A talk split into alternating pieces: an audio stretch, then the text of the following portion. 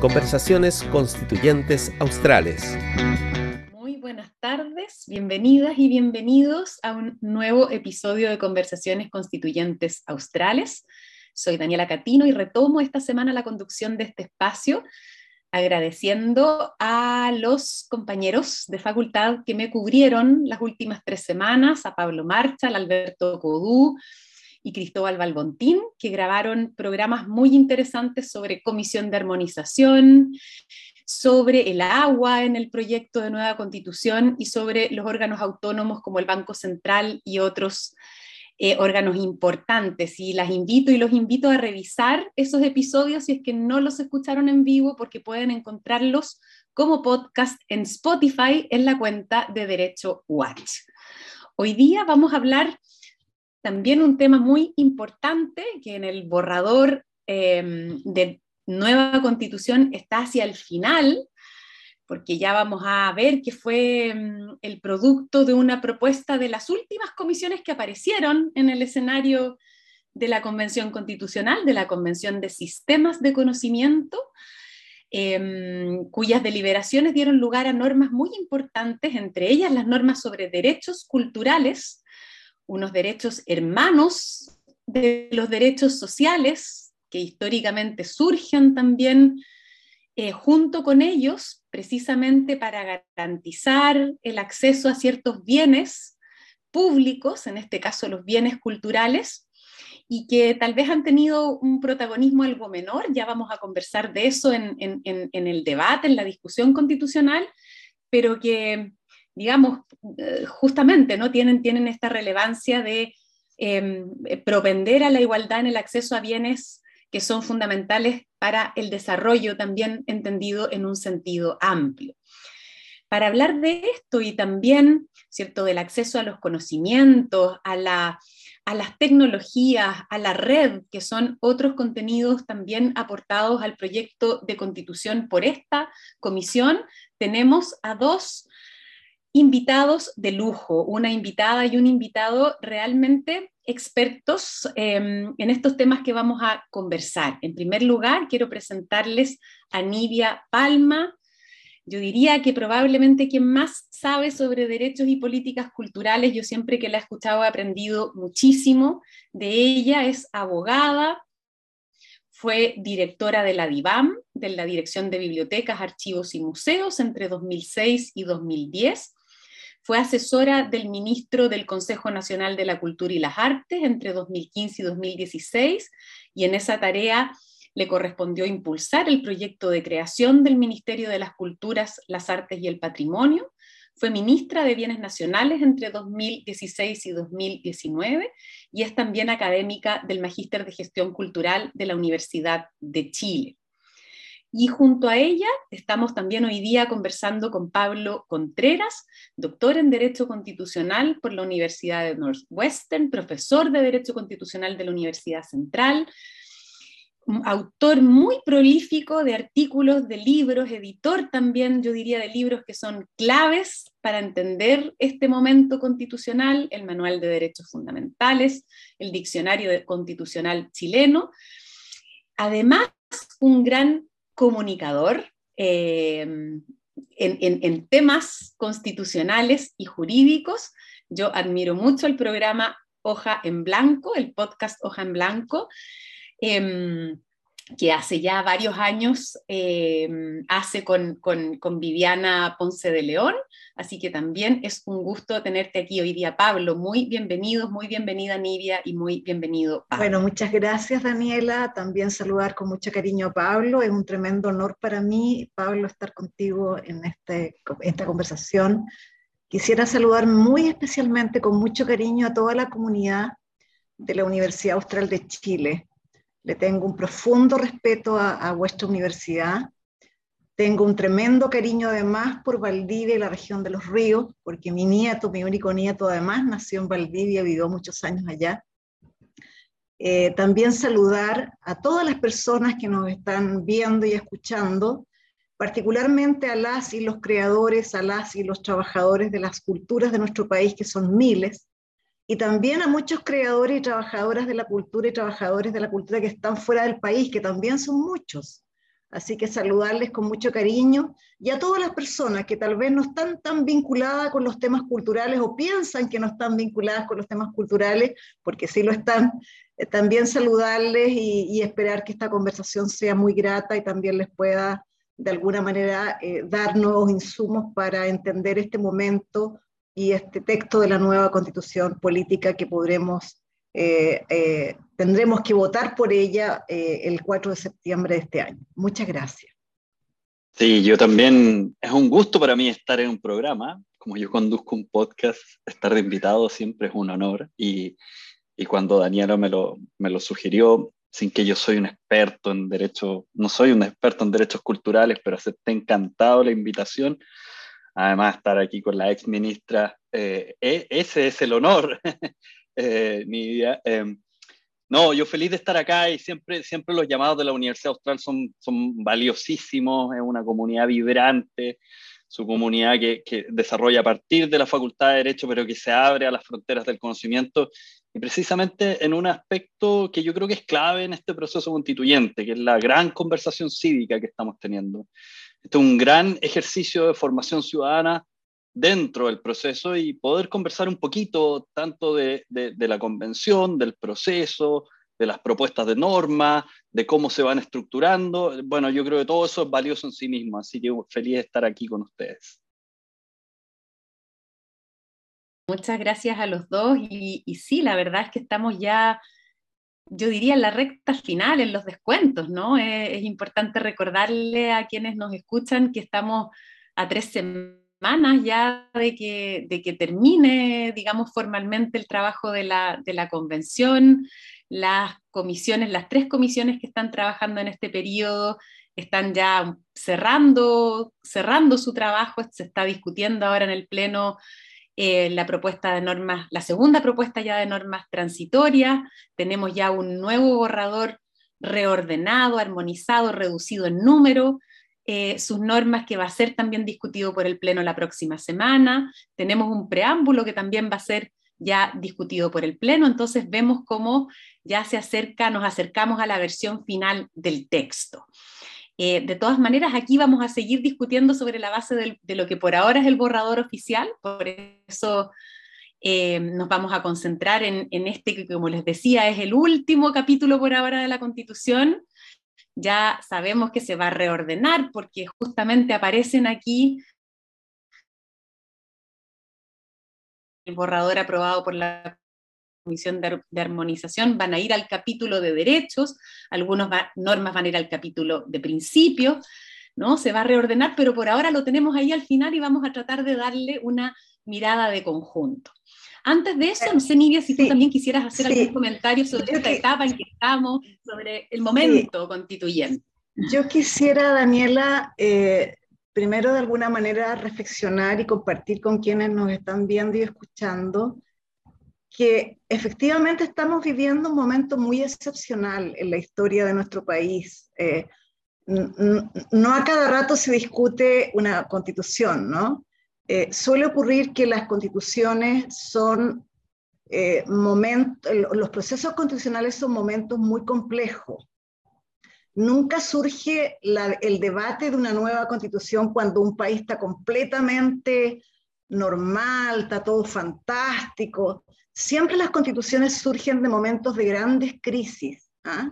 donde las sociedades de alguna manera se obligan y obligan a las élites políticas, económicas, culturales, a pensar nuevamente el gran acuerdo de la sociedad para transitar hacia el futuro. Entonces lo que estamos viviendo es muy excepcional, pero además es particularmente excepcional porque tenemos por primera vez en nuestra historia, primera vez, un órgano efectivamente democrático que está debatiendo y está creando normas y que ya como tú dices, Daniela, estamos en la etapa final. Nunca antes en la historia de Chile un texto constitucional fue escrito por, de verdad, de verdad, por personas elegidas por la ciudadanía y particularmente en el caso nuestro por un órgano que es paritario. Eso nunca ha ocurrido en ningún lugar del mundo y en Chile sí está ocurriendo. y además en nuestra historia por lo menos por primera vez con representantes de pueblos originarios. Entonces creo que tenemos que de alguna manera equilatar lo que estamos viviendo como, como, sociedad chilena. Nos estamos dando una tremenda oportunidad para pensar un gran acuerdo constitucional, pero los acuerdos constitucionales no significa que las normas sean votadas por el 100% de las y los constituyentes. Por eso se puso un quórum eh, muy exigente. Yo lo compartí desde un primer momento, porque me parecía que era importante que las normas constitucionales fueran definidas así, por dos tercios. Y resulta que el grueso de las normas fueron aprobadas por un voto mucho más alto que los dos tercios. Entonces, cualquiera sea la opinión respecto de las normas que nos propone la Convención, a mí me parece que hay un punto muy de fondo primero. Es jurídica, ética y políticamente imposible cuestionar el carácter democrático de la Convención. A mí hay normas que no me gustan tanto, lo quiero confesar, hay otras que me gustan más, pero efectivamente esto es un esfuerzo democrático a fondo. Creo además que es muy importante entender que estamos eh, opinando sobre un texto condicional que aún no está terminado, como dices tú, Daniela, ¿no? Es un borrador. Por tanto, cuando uno lee los 499 artículos que tiene el borrador, Pablo va a coincidir conmigo seguramente, que hay normas que se repiten, contenidos que se repiten. Entonces uno dice, aquí todavía le falta orden. Y es lo que se está haciendo.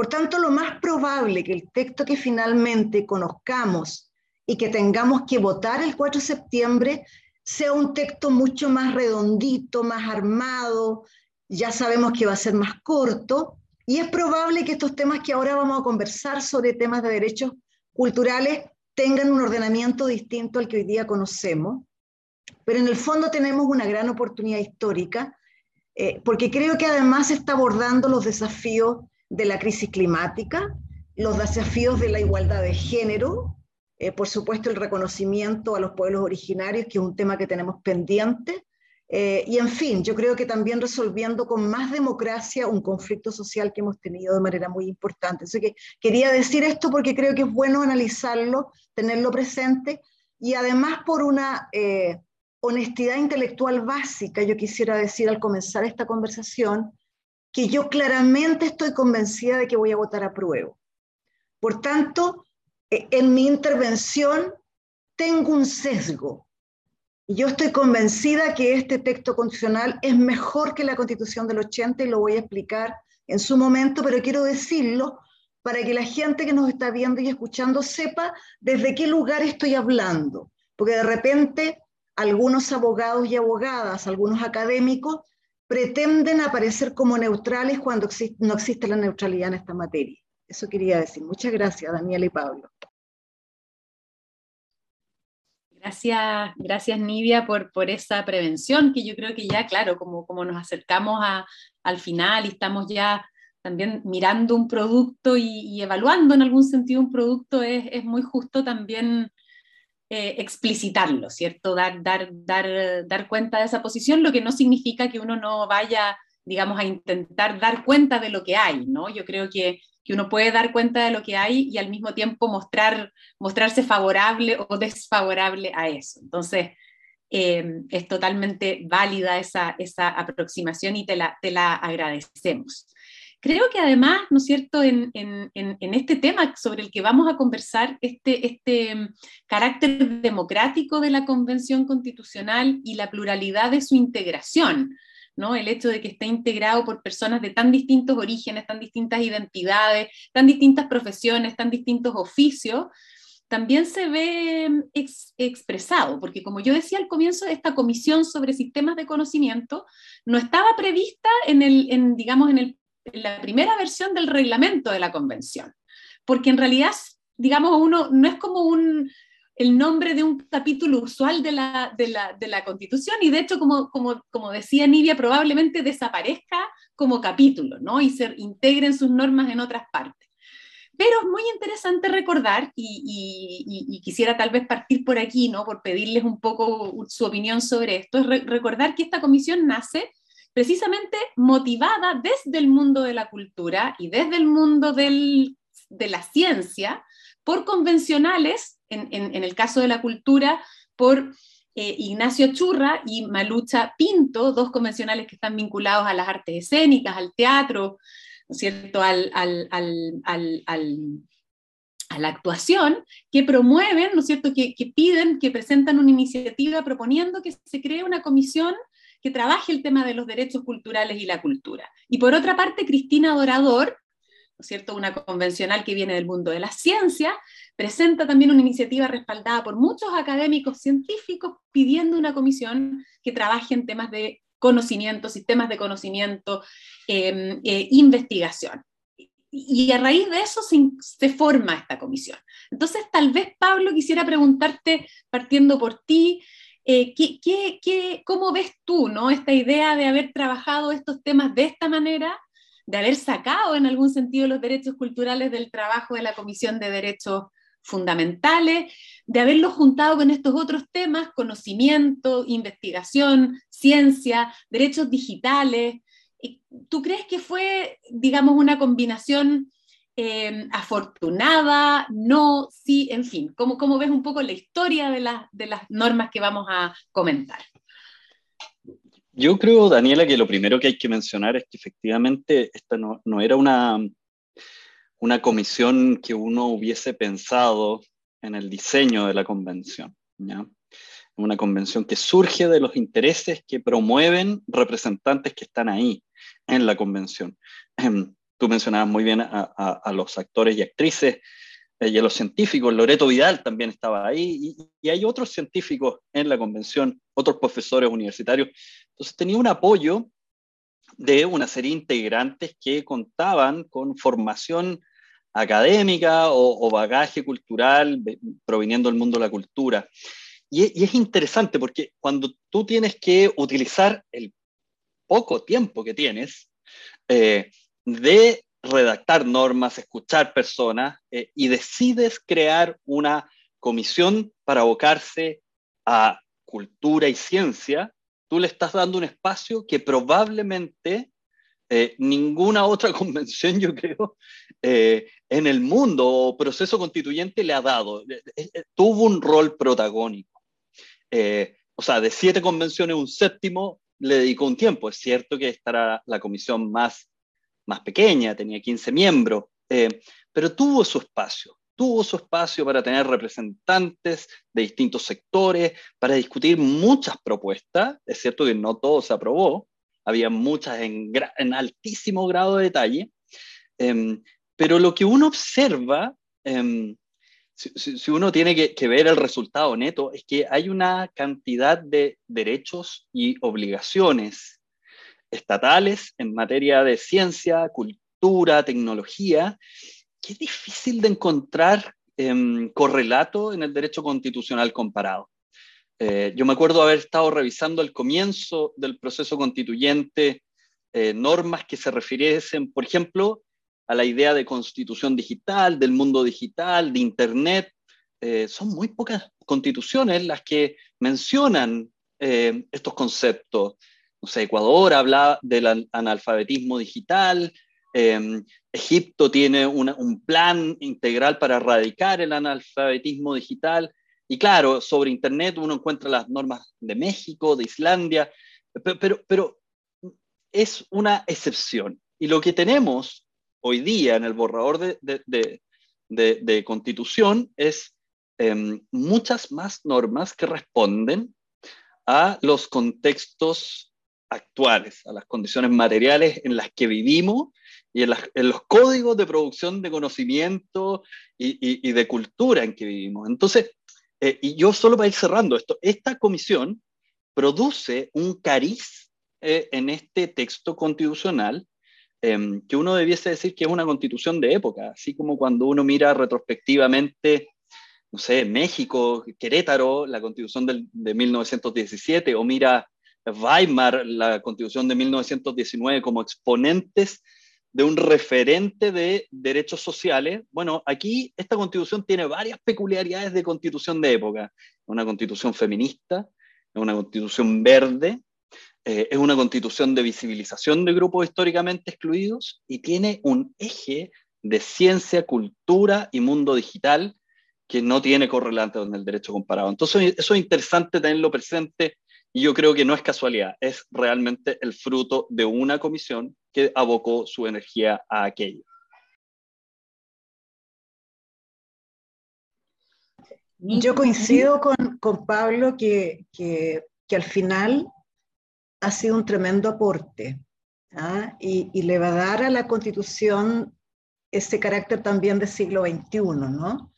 Eh, y además, a mi juicio, tiene el valor de una comprensión de lo cultural bastante más amplia y compleja de lo que estábamos acostumbrados a entenderlo, ¿no? Eh, y particularmente el tema digital, que todos sabemos que hoy día tiene un rol sustantivo a la hora de crear, de difundir, de, de generar conocimiento, de permitir el acceso al conocimiento en general y por supuesto a las dimensiones de contenido simbólico. Entonces yo creo que más allá de que en mi caso, en mi caso, y, yo confieso al tiro que no soy doctora en Derecho Constitucional como Pablo, en mi caso yo esperaría que en el texto de armonización haya efectivamente ordenamientos un poquito distintos, ¿no? Eh, eh, pero creo que en términos de contenido eh, me habla de una constitución muy contemporánea, esto que, es, que ha ocurrido. Me habla de algo nuevo, distinto, no es una constitución vieja. ¿ah? Si a lo mejor esta, esta comprensión de lo cultural vinculado a la ciencia, a las nuevas tecnologías, que conecta al pasado porque habla del patrimonio y al mismo tiempo habla del futuro. Es muy bonito en ese sentido, tal vez no habría ocurrido. Entonces yo creo que fue un gran aporte finalmente lo que, ocurrió y, tendremos que esperar ahora cómo se expresa, insisto, en el texto definitivo, pero finalmente hay que agradecer a las y los constituyentes que impulsaron esto, eh, porque al final yo creo que no solo vamos a ganar los viejos, ¿no? la sociedad que ya estamos eh, terminando nuestra etapa, sino también las, nuevas, las, las futuras generaciones. Me parece también eso muy potente. Muy interesante su, su, su, sus comentarios, su mirada ¿no? sobre, sobre cómo se incorporan nuevos conceptos que son conceptos muy contemporáneos. ¿no? Pablo lo decía, por ejemplo, el concepto de brecha digital. Uno no, no, no esperaría haberlo visto en la Constitución y sin embargo está. ¿no? Y por otra parte, como decía Nidia, y quisiera tomarme de aquí tal vez para, para ir ya entrando en, en estos contenidos, eh, una idea muy, digamos, amplia de la cultura, amplia también en el sentido de esta mirada hacia, hacia la ciencia, la investigación, el mundo digital, pero también un sentido muy amplio de cultura para hacer referencia, ¿cierto?, a cuestiones que tienen que ver con identidad, con cosmovisiones, ¿no? Eh, y que creo que marca, como decía Nidia muy claramente, un cambio de, de paradigma, un cambio de comprensión eh, precisamente ¿no? del, del, concepto de del concepto constitucional de cultura. Eh, y, aquí creo que la comparación con la constitución del 80 es muy notoria y podemos partir por, por un típico ejercicio que uno hace de, de, contar palabras, ¿no es cierto? Todos nos hemos entretenido en eso seguramente con, con el borrador. Y bueno, mientras cultura, la palabra cultura aparecía o aparece aún en la constitución vigente solo en tres ocasiones, ¿no? para referirse al patrimonio, eh, eh, digamos, al patrimonio cultural y para referirse también al desarrollo cultural como un objetivo de los gobiernos regionales y locales. En cambio, en el borrador actual, que ya decía Nibia, seguramente se va a achicar, a cortar, a ser más coherente, más conciso, ¿no? Pero en el actual hay 90 menciones.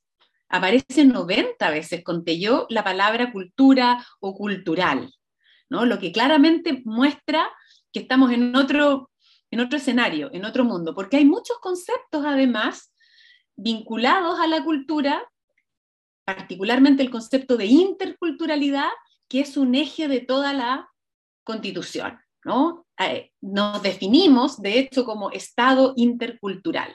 Entonces quisiera pedirte, Nidia, tal vez partir ¿no? por este, un poco como este cambio de, este cambio de paradigma, ¿no? como, como esta idea de que ahora la noción de cultura es clave, parece. O sea, de ser muy marginal, ahora está en un principio que define a nuestra comunidad política, en, esta nueva definición de comunidad política.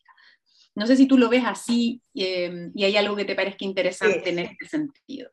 Yo creo que por fin, eh, si se aprueba el día 4 de septiembre en el plebiscito la nueva constitución, por fin vamos a tener una constitución política que es la ley marco, la ley madre, como se dice, ¿no? La ley fundamental, que se pone a tono con la, la concepción de cultura que tiene la UNESCO. ¿ah? Eh, eh, y yo confieso de inmediato que creo que la UNESCO todavía se queda chica en su concepción de cultura, pero creo decir que efectivamente hay una comprensión de cultura que va más allá del tema de las artes, que suele ser una, una, una cuestión simplista, ¿no? Como el tema de los artistas, ya, bueno, preocupémonos que los artistas puedan hacer sus cosas, en fin, ¿no? Aquí hay una comprensión profunda de que no existe posibilidad de ser seres humanos y vivir en sociedad y no tener culturas o expresiones culturales. Y que no es posible comprender las culturas sin seres humanos, ¿no? Y que es parte fundante de nuestra condición humana. Entonces, si uno mira el texto constitucional, esto aparece, como dices tú, Daniela, muchas veces de distintas maneras, pero hay un hilo conductor a mi juicio, en el concepto profundo de declarar que Chile es un país plurinacional y por tanto reconoce a los pueblos originarios como naciones y sus culturas, sus cosmovisiones y las respeta.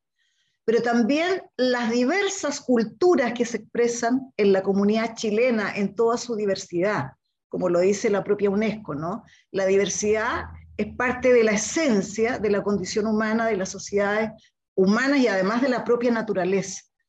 Y así entonces va creando este entramado donde uno encuentra, insisto, normas vinculadas con la cultura y que son muy importantes de tener presente, no solo cuando habla de derechos culturales, sino también cuando reconoce y afirma, obviamente, la libertad de pensamiento, que a mi juicio es fundamental para una cultura democrática, la libertad de expresión, la no censura, pero también cuando declara que tenemos una democracia paritaria y lo que significa el reconocimiento, valoración de la identidad, de la igualdad de género, de las disidencias sexuales, cuando reconoce también las diversas formas de familia. A mi juicio también está concibiendo una cultura más democrática, pero también al mismo tiempo reconocer esa interculturalidad y pluralidad que es muy importante, afirma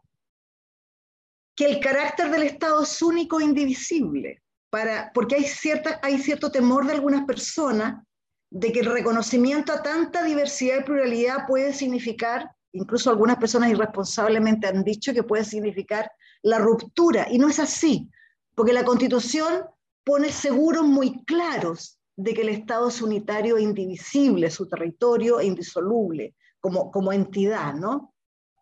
Pero también, insisto, construye un entramado de mucha participación, de reconocimiento, por ejemplo, de la libertad de creencias religiosas y espirituales. Me parece muy bonito cuando incorpora este concepto de que reconoce la espiritualidad como elemento esencial de la condición humana, de los seres humanos, y aquí entonces está apelando no solo a las, religiones y a, la libertad religiosa que conocíamos, sino también a muchas otras formas de espiritualidad que particularmente están presentes en los pueblos originarios, pero también en otras maneras contemporáneas de vivir esta espiritualidad. Todo esto, a mi juicio, va formando parte de esta comprensión de lo cultural, pero también cuando pone de manera muy central, a través de varias disposiciones, no solo una, cuando se refiere a las autonomías regionales, Pablo, yo no sé si tú lo has revisado, pero de todas las atribuciones y facultades de las autonomías regionales, que son muchas más que tienen las que tienen hoy día los gobiernos regionales, avanza mucho más en descentralización la constitución nueva, le da varias responsabilidades a las autonomías regionales en materia cultural, muchas, incluso en materia de formación artística. Y luego cuando va a las autonomías locales o comunales, a los municipios, como conocemos ahora, también les da una gran responsabilidad en materia cultural. Entonces yo creo que efectivamente estamos frente a una constitución que desde el punto de vista cultural es un, un tremendo avance civilizatorio, reconoce como derecho cultural el derecho a la lengua, que es un tema, sabemos que el principal elemento instrumento cultural justamente es el lenguaje, y lo reconoce como tal, reconoce las, las, lenguas originarias también, pero también reconoce al castellano como lengua oficial. Y también me parece interesante que se afirme que hay emblemas del país. Tenemos el himno nacional, tenemos el escudo, esos son elementos que nos unifican como país y al mismo tiempo reconoce los emblemas de los pueblos originarios, no los prohíbe. Me parece también, disculpen que me largue, pero me parece también muy importante decir que de un par de derechos culturales que teníamos pasamos, por lo menos yo conté, Pablo, más de siete. Porque efectivamente está el 463 en el, en el borrador del texto condicional, que contempla cinco derechos culturales muy importantes, muy importantes, desde ya el de participar libremente en el desarrollo y en la actividad cultural del país. Pero luego hay otros artículos que establecen más derechos culturales, desde ya el derecho de, de autores y también reconoce el derecho autoral de intérpretes y ejecutantes, que es una cosa que hoy día no tenemos.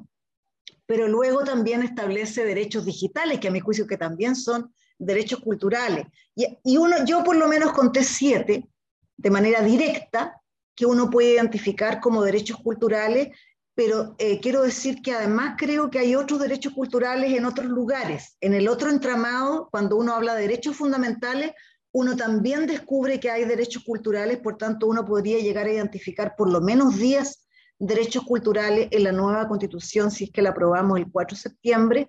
Yo creo que son buenas noticias para el mundo cultural, buenas noticias, creo yo, para un desarrollo integral y sustentable del país.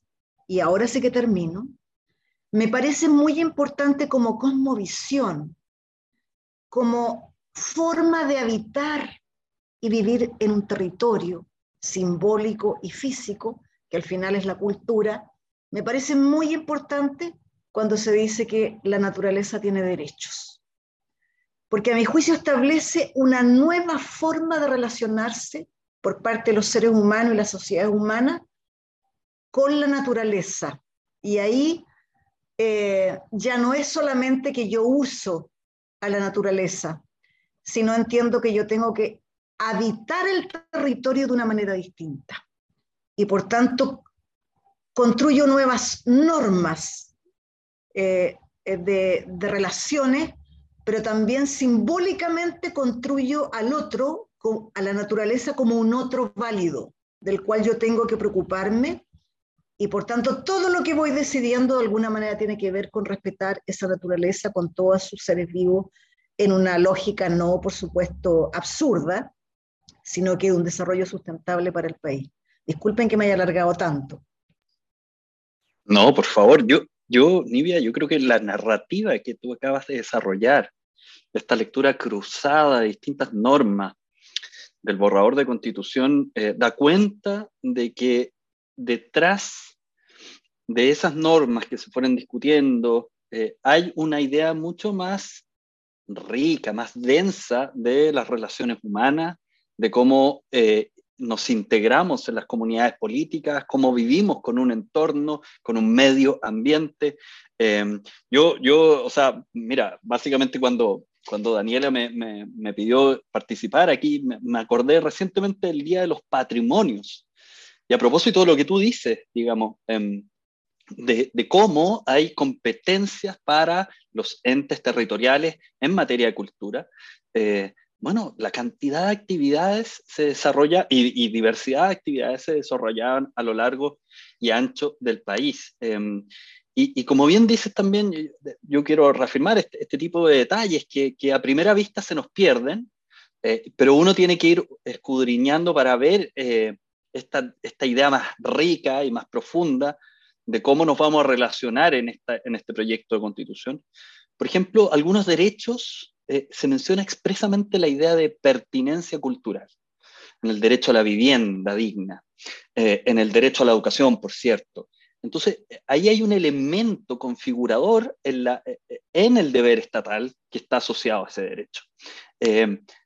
y, me parece que es central porque efectivamente no, no es solo que hubo una comisión que trató de desarrollar un, par de informes, digamos, sino que hay una mirada respecto de, de, la idea cultural, así en términos muy macro, eh, que, que, está entre los emblemas nacionales, las lenguas, entre reconocimiento de derechos específicos, pero también de elementos configuradores de los deberes estatales que hacen que eh, mirar esta constitución y la idea de cómo las personas nos relacionamos, eh, eh, es, es, muy distinta de una mirada como la que tenía la Constitución del 80. Y, solo para, para, para, seguir avanzando en la conversación, yo creo que, que, tú mencionabas correctamente, eh, hay unos elementos que son clave en la producción de conocimiento. Por ejemplo, la prohibición de censura previa como elemento de la libertad de expresión. Eh, eso es clave, digamos. Eh, y si uno lo ve en, el ámbito digital, eh, eh, está el principio de, neutralidad de la red, que está hoy día en la legislación, pero ahora pasa a rango constitucional, que también es un, elemento que permite, esta, es, es una condición normativa para la producción de saberes, conocimientos, comunicación, etc. Eh, pero, pero la constitución, este proyecto de constitución no se queda únicamente en esas reglas habilitadoras de los discursos. ¿ah? Eh, en una idea, por así decirlo, liberal de que el Estado no puede andar censurando o de que el Estado no puede controlar quienes eh, suben sitios web, eh, em, sino que hay una idea de que para poder desarrollarnos culturalmente, para, para poder participar en esta comunidad cultural, hay elementos de igualdad que son claves. Entonces ahí aparecen conceptos como pluralismo informativo, impedir la concentración de los medios de comunicación, eh, brecha digital. Y entonces no es una mirada parcial eh, de algunos elementos, sino que es una mirada nuevamente mucho más profunda, rica y densa de cómo debemos generar las condiciones para integrarnos culturalmente, para vivir culturalmente en esta comunidad política. Muy interesante, me tomo de esta, de esta última idea de la, de la, igualdad, ¿no es cierto? Que creo que de alguna manera evoca esta idea que yo mencionaba al comienzo de, de la hermandad de los derechos culturales y los derechos sociales, ¿cierto? Los, todos hemos estado muy pendientes de qué pasaba con los derechos sociales que estuvieron tan presentes también en las reivindicaciones, en las demandas asociadas al, al estallido, pero también los derechos culturales como yo decía, tienen esta misma connotación de acceso igualitario a ciertos bienes que quizás no son bienes directamente materiales, ¿no? como la vivienda, la salud, pero sí son bienes espirituales, como también decía, como decía Nivia, ¿no? que tienen que ver con un, con un desarrollo integral, con un desarrollo completo. Entonces, quisiera también proponerles tal vez mirar un poquitito con esta óptica de, de la igualdad eh, algunos derechos que aparecen en el texto. Creo que es muy interesante lo que los dos apuntan sobre esta mirada transversal, como, los deberes del Estado que corresponden a estos derechos, los deberes de promover, de impulsar políticas concretas, no se refieren solo al gobierno central, al Parlamento, sino que también, ¿no es cierto?, a las autonomías regionales, a los gobiernos regionales, a los gobiernos eh, comunales, ¿no? Y, entonces hay un reforzamiento general de, digamos, de los objetivos que tienen que ver con políticas públicas de, cultura. Pero a mí, yo quisiera mencionar un par como de nuevo por, por, seguir, por seguir con la conversación que a mí al menos me han llamado la atención, ¿no? La idea, por una parte, de que, de, que se dice, ¿no? La, la, el, se habla efectivamente de, del acceso, el acceso y la participación libre, igualitaria, el derecho a gozar las diversas expresiones de la vida cultural, bienes, servicios e, e, institucionalidad. Eh, y el derecho a usar espacios públicos también aparece expresamente mencionado, ¿no? Esta idea de que la cultura no esté solo, por así decirla, guardada, guardada en, espacios eh, eh, de acceso limitado, sino que los espacios públicos estén disponibles para la cultura. Y ahí, claro, uno de inmediato piensa también en la red, ¿no? Como otro gran espacio para, para la cultura. Em, la comprensión muy amplia del patrimonio también. Se referían, también Nivia, te referías tú a esto, la idea de patrimonio cultural, pero también natural, material, inmaterial, y la garantía de nuevo, ¿no? De la, de la salvaguardia, la transmisión y el acceso, la educación y el acceso igualitario a ese patrimonio. Entonces, no sé si quisieran ustedes apuntar a algo en este sentido o destacar algún otro aspecto. Mira, yo quisiera, como tú al comienzo me presentaste, yo llevo, pues, para quienes nos están viendo y no tienen por qué saberlo, yo llevo creo que ya como 30 años en estos temas, ¿no? Eh, además, tuve el honor de que la Comisión Chilena de Derechos Humanos me invitó junto a Raúl Zurita y a un grupo de gente a, a proponer un texto a la Convención Constitucional respecto de lo que debiera haber en materia de derechos culturales ¿no? y de cultura en general. Y yo quiero confesarle que nosotros nos quedamos súper cortos y cortas. Hicimos un texto de mucho tiempo trabajando, concordando con distintos intelectuales, creadores, creadoras, eh, y quiero decir que lo que finalmente sale en el texto de borrador de nueva constitución es mucho más de lo que nosotros imaginamos, ¿no? Eh, y yo creo que tiene que ver con el momento que el país vive y con el momento que en el, que en el mundo estamos viviendo también, ¿no? Eh, y efectivamente, como la toma de conciencia de la relevancia de lo cultural en la vida de cada una de las personas, de cada uno y cada una de nosotros, eh, y de las comunidades. Y que esto tiene que ver también cómo tú te desarrollas como persona al máximo, cómo también la las culturas cumplen un rol tan importante en construir sociedades más justas, sociedades más inclusivas, más democráticas, cómo también construyes regiones y comunas mucho más potentes, ¿no? Cómo le das igualdad de oportunidades reales a los niños, niñas y adolescentes. Entonces yo creo que efectivamente para el mundo de las culturas es una tremenda buena noticia el texto de la nueva constitución. Pero yo creo que también para los 18 millones o más de habitantes de nuestro país es una gran oportunidad. Ahora, el propio texto constitucional establece que esto es progresivo, ¿no? Esto no es que vayamos a aprobar la nueva constitución y al día siguiente esto va a ocurrir. Esto requiere responsabilidad, obviamente, responsabilidad financiera, requiere también eh, gradualidad, porque las cosas no ocurren, insisto, de un día para otro. Pero aquí tenemos grandes oportunidades, yo creo que mucha esperanza. ¿ah? Y en materia de patrimonio, que es una de las áreas en que yo he trabajado, efectivamente se reconoce de manera muy explícita la responsabilidad del Estado en colaborar a la preservación, al incremento, a la difusión, al conocimiento de los patrimonios naturales y culturales pero respetando la propiedad que pueda tener su objeto. Digo esto porque hay gente que podría preocuparse de que tiene un objeto patrimonial o vive en una casa que ha sido declarado monumento nacional y entonces que ahora si se aprueba la nueva constitución va a perder ese bien que está declarado monumento nacional, por ejemplo. No se preocupe, porque en la medida que el texto constitucional se vaya se apruebe y se vaya aplicando, lo que va a surgir es una responsabilidad para el Estado de contribuir. Contribuir también en la medida que vayamos teniendo recursos, pero contribuir, porque hoy día hay una prescindencia. Daniela, Pablo, yo creo que ustedes saben, la gente hoy día trata de arrancar, y las instituciones también, y las empresas, arrancar de una declaratoria de monumento nacional, que ojalá no me lo declaren, porque si me lo declaran es una carga, es un problema y nadie me ayuda.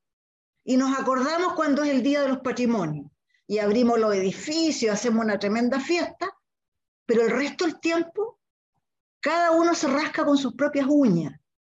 Lo que la constitución política nueva dice, sabe que no, vamos a ayudarnos todos, además vamos a ser una república solidaria, dice, ¿no? Vamos a ayudarnos todos contribuirá al Estado, contribuirán los gobiernos regionales, los gobiernos comunales, las universidades, el mundo de las empresas, las y los ciudadanos, pero ¿sabe qué? Usted tiene ese objeto, ese lugar tan valioso para todos y todas, que vamos a contribuir todos a preservarlo y a conocerlo y a difundirlo. Entonces creo que cambia la lógica.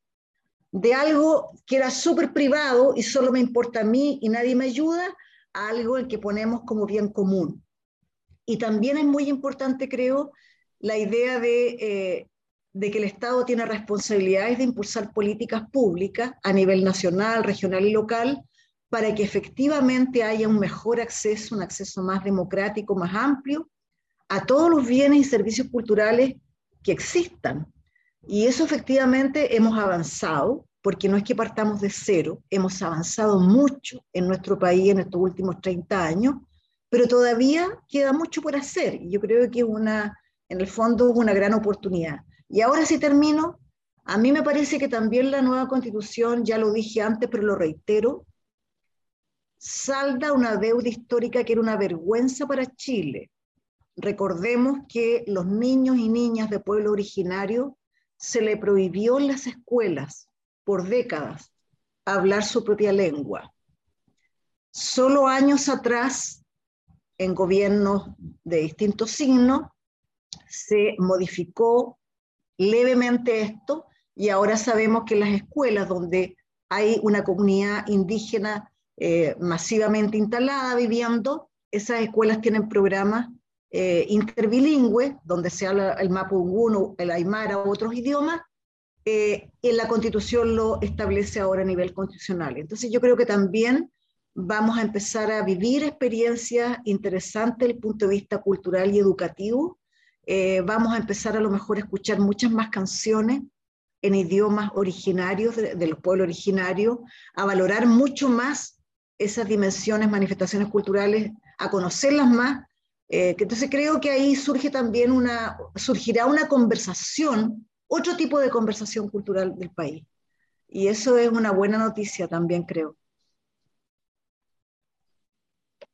Sí, yo creo que el, punto de la realización progresiva de los derechos eh, suele mirarse desde un punto de vista fiscal por, cierto, digamos, eh, los derechos cuestan dinero, eh, eh, las necesidades son múltiples, los recursos son escasos, em, y por lo tanto, ir asignando fondos para ciertos derechos es una cuestión que no puede ser de la noche a la mañana.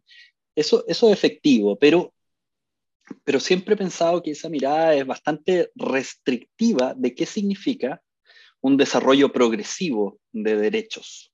Y yo creo que lo que apuntaba recientemente Nibia es clave, em, porque, porque el, el, el proyecto constitucional que está en este texto no se agota obviamente con el texto, sino que debe ser desarrollado a través de una política pública, una actividad política que acompaña este texto.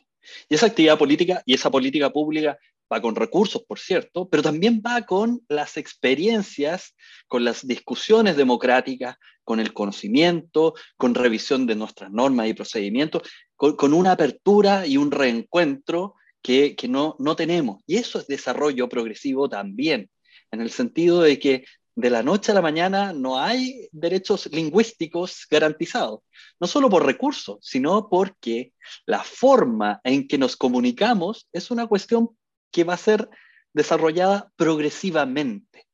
Eh, eh, y, yo creo que este tipo de, señales, eh, acostumbrarnos, por ejemplo, a las vestimentas tradicionales de los pueblos originarios, es una cuestión que, la, digamos, la imagen es masiva, no era común, o era, em, reducido folclóricamente, si quieren, a ciertos hitos, a ciertas fechas, qué sé yo.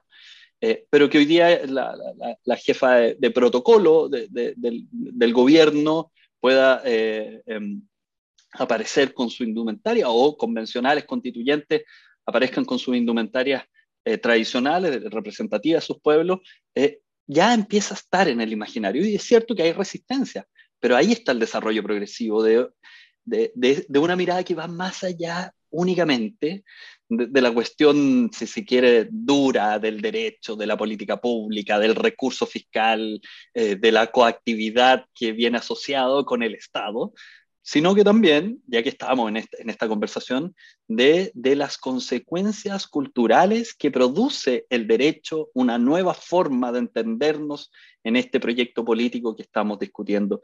Eh, eh, hoy día estuve, por ejemplo, y, y, solo cierro esto porque creo que es interesante plantearlo. Eh, em, estuve con un profesor fr francés que, que está de visita. Hay muchos profesores extranjeros de Derecho Constitucional que están visitando nuestro país, están observando el proceso constituyente.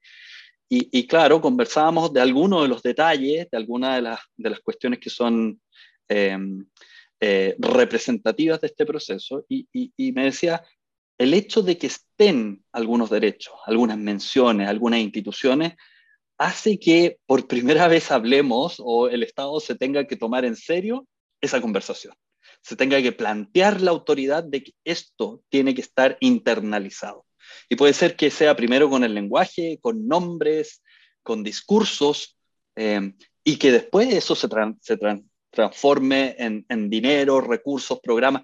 Es cierto, no, no es todo automático, pero el hecho de incorporarlo ya por parte de la autoridad, de que es un deber de la autoridad, ya es una cuestión muy distinta de lo que pasaba con la contribución del 80. ¿ah?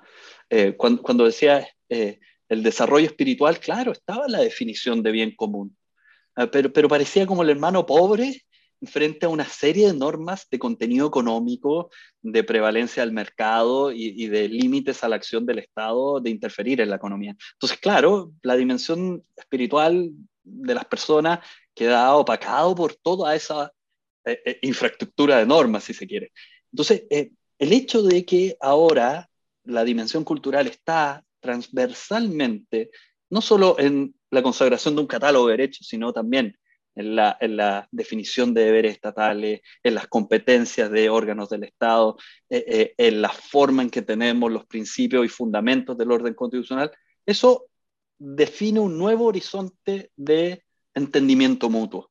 Y yo creo que eso es parte del desarrollo progresivo. Eh, y no hay que pensarlo únicamente eh, acotado a recursos. Yo creo que esa es una mirada muy miope que desatiende a la dimensión simbólica. Es cierto que si nos quedamos solo en los discursos, solo en la dimensión simbólica, esto puede perder sentido. ¿ah? Pero eso es parte del comienzo de la conversación cívica que tenemos que tener de cómo nos vamos a entender eh, en un mundo distinto eh, que es efectivamente intercultural eh, y en donde estas materias tenemos que internalizarlas. Sabes, Daniela, yo quisiera, a, a propósito de la, de la, intervención de Pablo, me vino una idea, ¿no? Que tal vez él, él, me va a decir que no, pero yo estoy convencida que las constituciones también son documentos culturales, ¿no? Eh, son el testimonio de una época, de una forma de, incluso de, de un, tipo de lenguaje, ¿no? Una de, expresan cosmovisiones, ¿no? Eh, entonces, también expresan allí los sueños, para dónde, para dónde queremos caminar. Eh, y en ese sentido, yo creo que son dos paradigmas completamente distintos, la constitución del 80 que el nuevo texto constitucional. La constitución del 80 es profundamente machista. machista no, solo, eh, en su lenguaje es profundamente machista. Quiero decir que a mí me tocó ser una de las abogadas, la abogada redactora de la reforma constitucional para establecer la igualdad cuando se eliminó el que todos los hombres son los hombres nacen libres iguales. Me tocó preparar el texto de reforma, ¿no? Que presentaron eh, la diputada Adriana Muñoz y Sergio Hilo. Costó mucho sacar esa reforma, costó mucho, la derecha se oponía, bueno, finalmente se logró después de mucho rato que saliera eso y ahora dicen los hombres las mujeres, en fin, las personas nacen. Eh, digo porque, porque efectivamente es muy conservadora, muy machista. Además tenía, tiene un concepto de un país homogéneo desde el punto de vista cultural. Eh, no hay una sola palabra de reconocimiento a la diversidad y la pluralidad cultural y social del país como si fuera algo que es malo, y todo lo contrario, como lo dice la UNESCO. Eh, también, por supuesto, es una constitución súper centralista. ¿Mm? Y eso también tiene una dimensión cultural. La propuesta que tenemos para votar el 4 de septiembre es una, una, un texto que, afirmando la unidad del Estado y que es indivisible, reconoce que hay realidades regionales y comunales que son realidades más allá de lo administrativo, son realidades culturales y son muy potentes y es muy hermoso que eso exista. Ustedes son de la, región de los ríos. Tiene es una región joven en términos jurídicos, pero es una región muy antigua. ¿ah? Ustedes venían con una, una, historia, una cultura, una forma de ser que fue reconocido después cuando se declara la región de los ríos. Eso tiene un reconocimiento, el tema de la descentralización a mi juicio tiene un reconocimiento muy notable en el nuevo texto condicional. Y esto también, insisto, cuando alguien después mire, es el testimonio de lo que culturalmente hoy día ocurre en el país, cuáles son los debates, cuáles son las exigencias, pero también se transforma en un documento cultural como un camino hacia dónde queremos ir, ¿no? Y me parece, por tanto, muy bonito eso, eh, de poder estudiar ese lenguaje, ¿no? Eh, que, está contenido ahí, creo que es muy notable eh, cuando se vea que tal vez la primera constitución en forma que asumió el tema del feminismo, el tema de género, igualdad de género, el tema de las regiones como un tema central y por supuesto el reconocimiento a nuestra, nuestra, nuestra pluralidad cultural como un tema muy, muy central.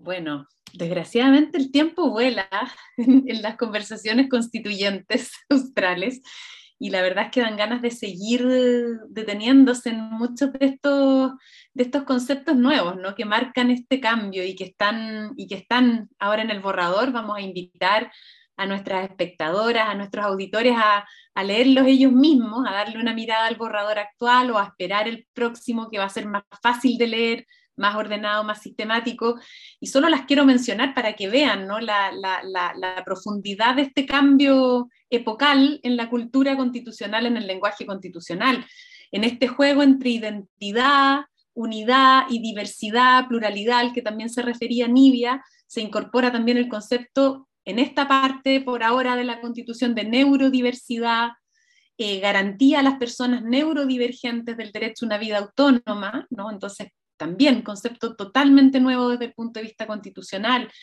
Eh, los derechos digitales, Pablo se refirió a varios de ellos, pero hay, hay hartas cuestiones interesantes que mirar. Un espacio digital libre de violencia, por ejemplo, ¿no? la seguridad informática, la protección de datos, la promoción de la investigación, pero al mismo tiempo la atención a los límites bioéticos en la investigación, la, la generación de una de una, de una comisión nacional de bioética. Entonces hay muchas cosas realmente interesantes en, en esta parte de la Constitución que las y los invito a observar. Y mm, ya cerrando, quiero agradecerles, Nidia, Pablo, esta muy, muy interesante conversación que nos deja llenos de, de, de ideas, de, mm, de, esperanzas también, ¿cierto? De que, de que de que todo esto que se pone en valor con, este nuevo lenguaje constitucional, eh, bueno, primero, ¿no es cierto?, pase la valla del, plebiscito y también genere efectivamente esa, discusión pública, incluso capaz que, hasta en el evento, ¿no?, de que no llegara a aprobarse, aquí ya estamos de alguna manera en otro lugar, ¿no? O sea, ya se han puesto de relieve, ya se ha destacado el valor que esta serie ¿cierto? de conceptos, de expectativas, de bienes, de derechos tiene para la, para la ciudadanía. Así que les agradezco muchísimo a los dos esta conversación. Un gran saludo, Nivia, un gran saludo, Pablo. Muchas gracias, Daniela. Yo solo terminar diciendo que eh, es, es, muy difícil que uno le gusten todos los artículos de una constitución política, ¿no? Eh, no existe la constitución política perfecta.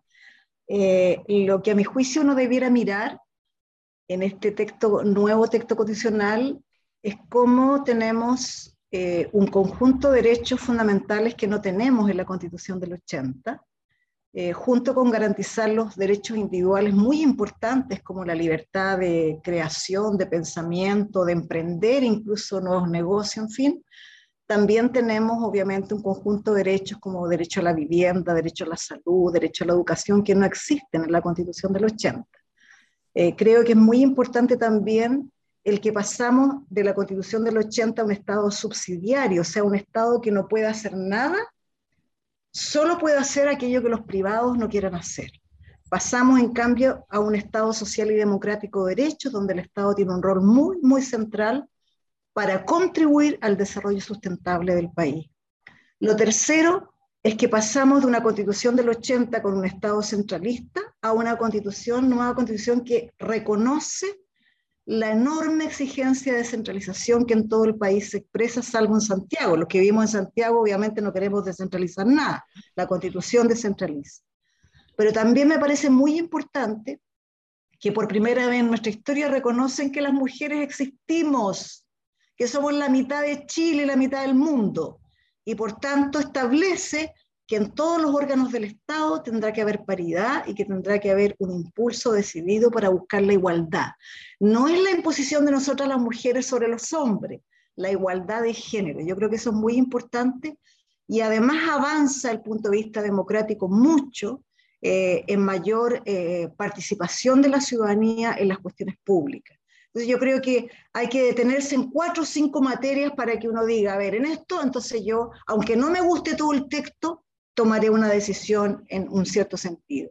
Quería comentar esto porque eh, ya para los abogados una lata de repente leer un texto tan largo, eh, eh, los textos jurídicos no son, nos han ganado el premio Nobel de Literatura, los textos jurídicos habitualmente son un poquito fome, aunque tienen de repente algo de poesía, pero insisto, yo, yo incluso, Daniela, mi sugerencia sería para quienes no han leído todavía el texto, a esperar cuando ya el texto está armonizado, porque creo que eso va a ser una mejor lectura, una lectura más amena de lo que tendremos que votar el día 4 de septiembre. Y muchísimas gracias, Daniela, a ti, a Pablo y a la Universidad Austral de Chile por esta invitación. A todas y todos un gran abrazo. Oye, eh, bueno, muchísimas gracias también por la invitación, por la conversación. Eh, yo concuerdo con Nivia que, que, que, las constituciones son productos culturales y hay que también leerlo en esa dimensión. Y de hecho, la buena teoría del derecho atiende esa dimensión. ¿Cómo olvidar ese, ese libro maravilloso de Martha Nussbaum, Justicia Poética? Eh, yo, yo, creo que, que, hay una invitación a, salirnos de algunos estrechos márgenes también en, en este, en este resultado. Em, yo, yo solo quiero mencionar una última cosita antes de irme, porque em, a veces cuando, cuando hablamos de, de, derechos culturales, como que las personas tienden a mirar, bueno, pero esto viene después de que tenemos vivienda eh, eh, o después de que tenemos salud. Em, y, yo creo que hay que volver también a, a, la constitución de época. Esta es una constitución que surge después de la pandemia.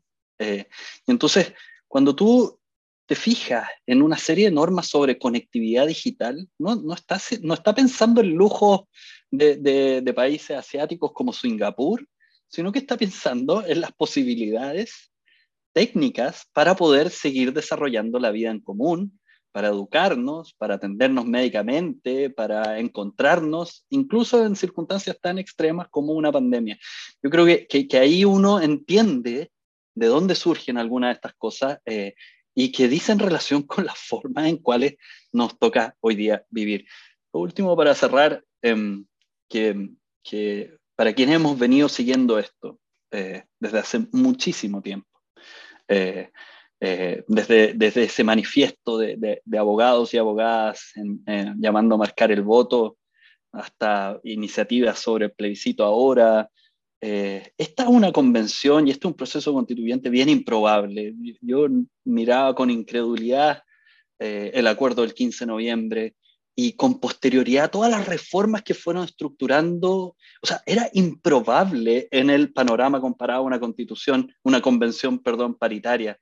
Eh, en Chile era improbable los escaños reservados en una constitución que no reconocía a los pueblos originarios. Entonces, ha sido, era improbable que en un año, en condiciones tan adversas como en la pandemia, lograran llegar a puerto y, pues bien, esta semana vemos cómo se están despachando las últimas normas y en menos de tres semanas eh, vamos a tener un texto, un, un, texto que va a llegar a puerto.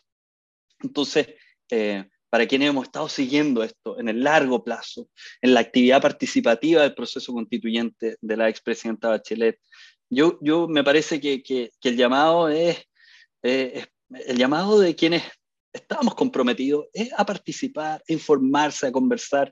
Yo también concuerdo con Nivia. Hay cosas que no me gustan, hay cosas que hubiese redactado de otra forma, pero también encuentro los puntos de las demás personas en esa, en esa otra norma y entonces nuevamente un desarrollo progresivo de cómo nos vamos a entender cómo tenemos que dialogar en el futuro. Así que nada, agradezco la oportunidad de conversar. ¿ah? Esto me apasiona, así que como pueden ver, eh, seguir conversando sobre estos temas, eh, particularmente contigo, Daniela, y contigo, Nivia. Muchas gracias a los dos y entonces me despido también de quienes nos están escuchando, de quienes nos están viendo y las y los dejo invitados a seguir conectados con conversaciones constituyentes australes. Un cariñoso saludo. Conversaciones constituyentes australes.